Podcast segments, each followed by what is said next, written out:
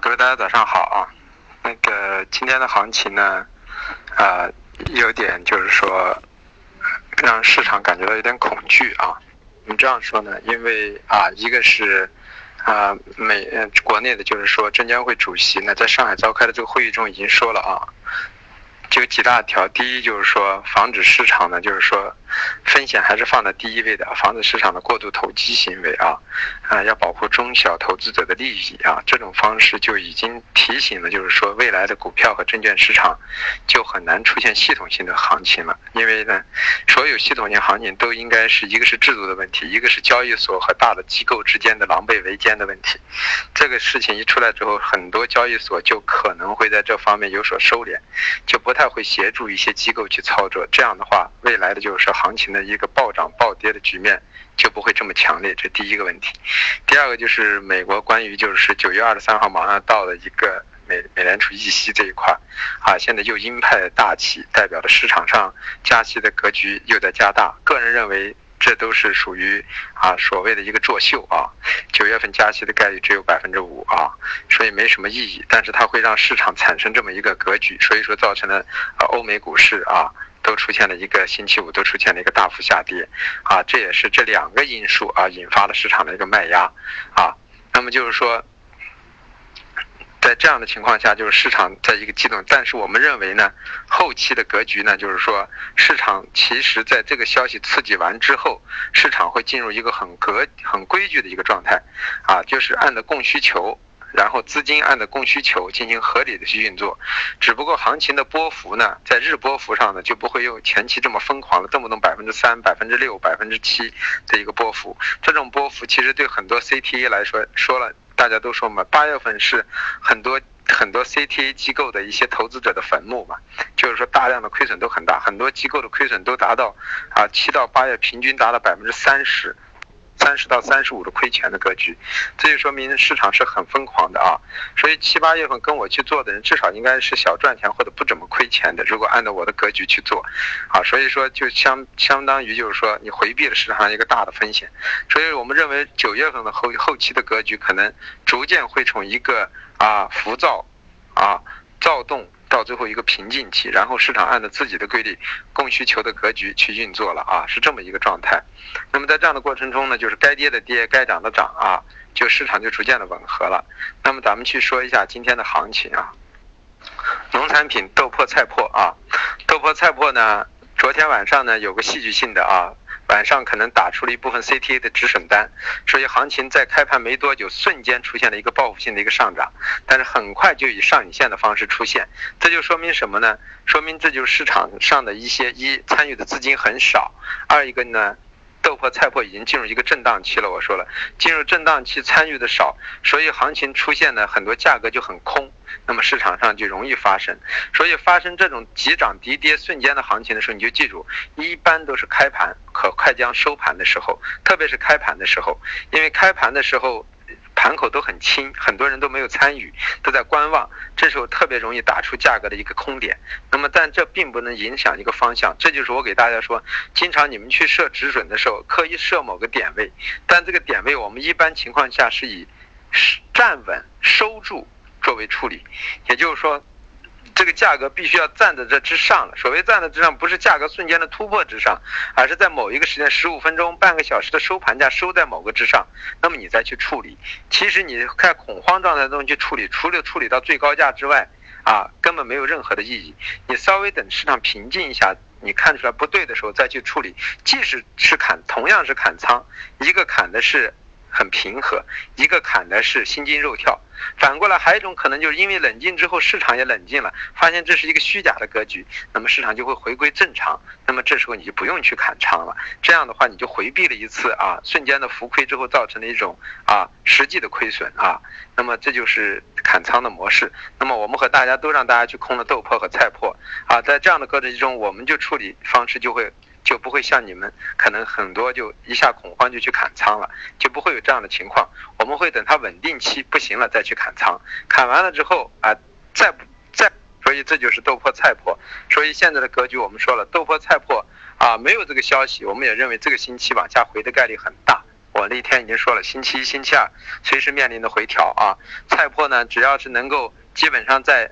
九零以内就没有问题。那么现在是在二五零，是肯定没有问题的啊啊！只要是今天的收盘价在二七零以内。啊，就基本上是安全的。那么菜粕我说了二九五五啊，豆粕我说了二九五五，二九五五以内也是安全的。所以说基本上现在都在合理区域内。那么我们认为它就是个震荡，你让它既暴跌也不太现实，但你要让它暴涨更不现实。那么这就是一个格局啊。反过来说到中旅游豆油，中旅游豆油本身我们是看涨的啊，但是受到这个情绪的因素呢，你看今天也回下来了。但是呢，在上周的过程中也冲击了。如果在这两天我们说了。不能够冲击前期高区的话，那么中旅游豆油就基本上已经形成什么呢？又是向下的格局了。我们说了，越往后推移，中旅游豆油往下的概率越大。现在这样的格局去看，有可能中旅游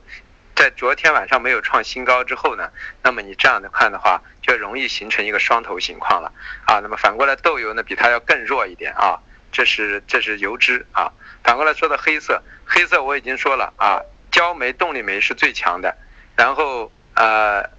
焦炭是中性偏弱，啊，螺纹钢和铁矿石是最弱，但是呢，由于螺纹钢和铁矿石是深度贴水，所以说跌幅也不会太大，啊，所以大家去只能做震荡或者反弹上的再去空。那么反过来，焦煤和铁矿石呢，啊，和螺纹呃和动力煤呢，呃，现在主格局还是震荡中偏上的，原因就是什么呢？啊，这次煤炭这个会议我前面已经解释过了，啊。不管有没有这个恐慌的因素或者这些消息的刺激，那么未来的格局，焦煤和动力煤也不会出现创新高的格局。原因就是什么呢？因为第一，需求是存在的，如果在产量随时能够增大的情况下，那么你这个需求就会得到平衡，所以价格就不会涨太高。那么第三呢，为什么就不会跌太深？因为它要控制全年的总产量不会突破，那么就告诉你的，啊，整个原来的。那个政策是没有发生变化的，所以说呢，焦煤就会和动力煤形成逢回调可以继续去做多，但是涨幅再不会像前期这样啊很疯狂了，因为已经说了要保护投资者的利益，要保护市场的一个稳定的发展啊，而且中小投资者的参与是这个市场未来来说是一个啊是一个很常态的一个格局，所以基于这种情况，我们认为啊黑色系呢在九月份还是高位震荡啊。包括啊螺纹钢和铁矿石，因为它前期已经把贴水贴幅的很大了，所以说就会出现啊跌也跌不深，涨也涨不高的一个局面，它反而从最最活跃的一个品种会变成一个很焦灼的一个状态。然后说到有色啊，有色今天咱们大家都打转了啊啊，我们星期五那天给大家说了啊，空锌、空镍啊，空锌、空铝啊，甚至包括反弹上来空铜啊。呃，三个三空一多，那么所谓的多呢，就是多镍，但是镍我们说了啊，在八幺五零零这个位置没有上穿之前，市场肯定会回是八万以内的，所以说让大家，我们甚至在啊八八幺二零零这个位置还尝试性做了一点短空单，今天看来竟然赚钱了啊。那么锌我们是狂赚的啊，那天给大家说了，反弹上来就去空锌啊，背靠二零零附近。那么好一点的位置大概都空在幺七零、幺八零、幺九零了啊。那么铝的位置基本上都是空在啊零七零、零八零。但是由于铝呢，它是一个比较平稳的一个行情，那么在这跌幅不会太大。但是我们认为呢，跌到幺幺七、幺幺八呢，这个这个这个月呢也是很正常的啊。这个星期，反过来像锌呢。我们上次已经说过了，破了一万八之后就直奔幺七五零零啊，那么现在离幺七五零零也是咫尺之遥啊，所以说这就是格局要去把握这个去做，所以说有色金属呢还是按基本格局中的一个技术格局去做。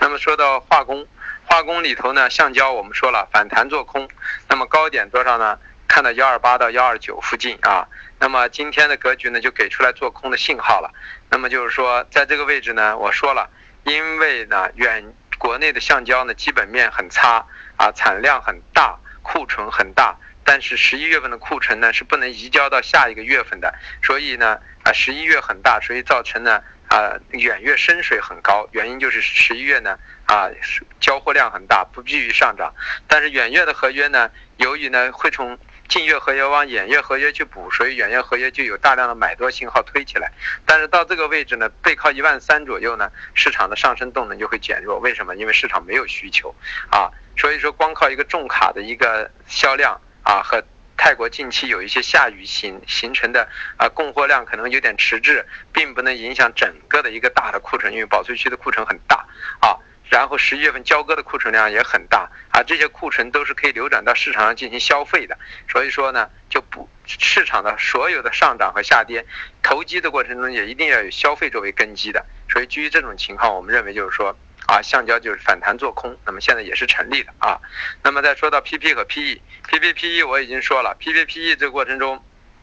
是一个很很迷茫的一个状态。那么 PP 呢，成本在六千，那么呃。前期的机构的金价在七千二到七千三，那么反过来很多贸易商呢是在现在有需求的季节，总想等到背靠八千去抛，那么他不会给你这个机会。二一个是什么呢？就是说啊，现在虽然有需求，可是到了九月底以后呢，啊，大量的那个检修的机器要复产，那么这样的话对市场是有压制的，所以说市场是聪明的，提前就开始调整了。那么塑料呢，我说了中石化和啊。那个呃，中石化和一些贸易机构大量的狼狈为奸，所以它是控制了盘口，所以塑料在这很难出现大幅下跌，因为八千七以下就是机构的一个啊，从九月移到十一月的这个啊，移到一月份这个仓，那么他现在不可能让它解套，那么这帮人就会在这里聚集一段时间，那么呃 P P 呃 P E 的现货成本呢，要比那 P P 呢要高一点，大概在七千啊。大概要高一点啊，应该在六千，呃，多了一千块钱啊，在七七七千六附近啊，是这么一个情况。所以说，呃，大家未来就是说，反正也可以去逢反弹到越往后期，也可以去考虑做空，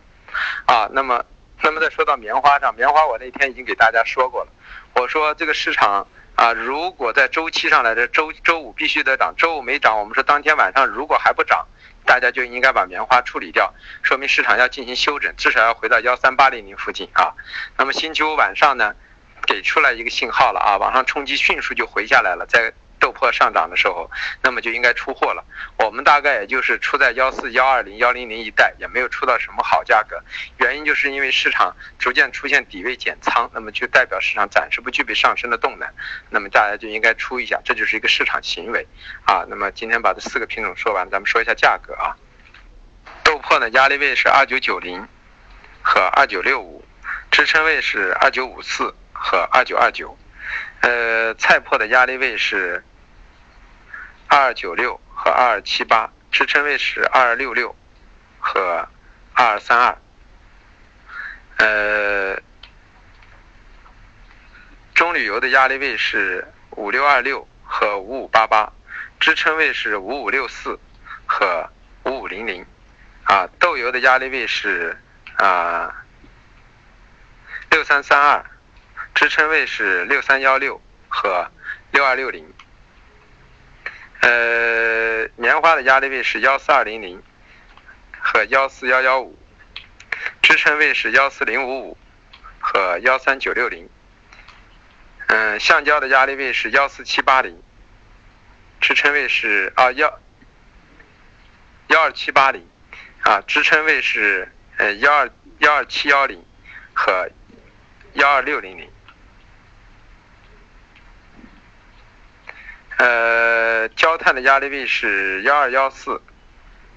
和幺幺八六，支撑位是幺幺六零。啊，焦煤的压力位是九零零和九幺零，啊，支撑位是八八五和八六八。嗯，动力煤的压力位是五零八、五零三，支撑位是四九幺。铁矿石的压力位是。四幺五，四幺二，支撑位是四零四，三九九。螺纹钢，螺纹钢的压力位是二三六三，二三三三，支撑位是二三二零和二二九零。新的压力位是幺八幺幺零，支撑位是幺八零幺零和幺七八二零。啊，心已经完全破掉我们的位置了啊，呃，铝的位置是压力位是幺幺二零二四啊零四零，支撑位是啊幺幺九八零和幺幺九零零。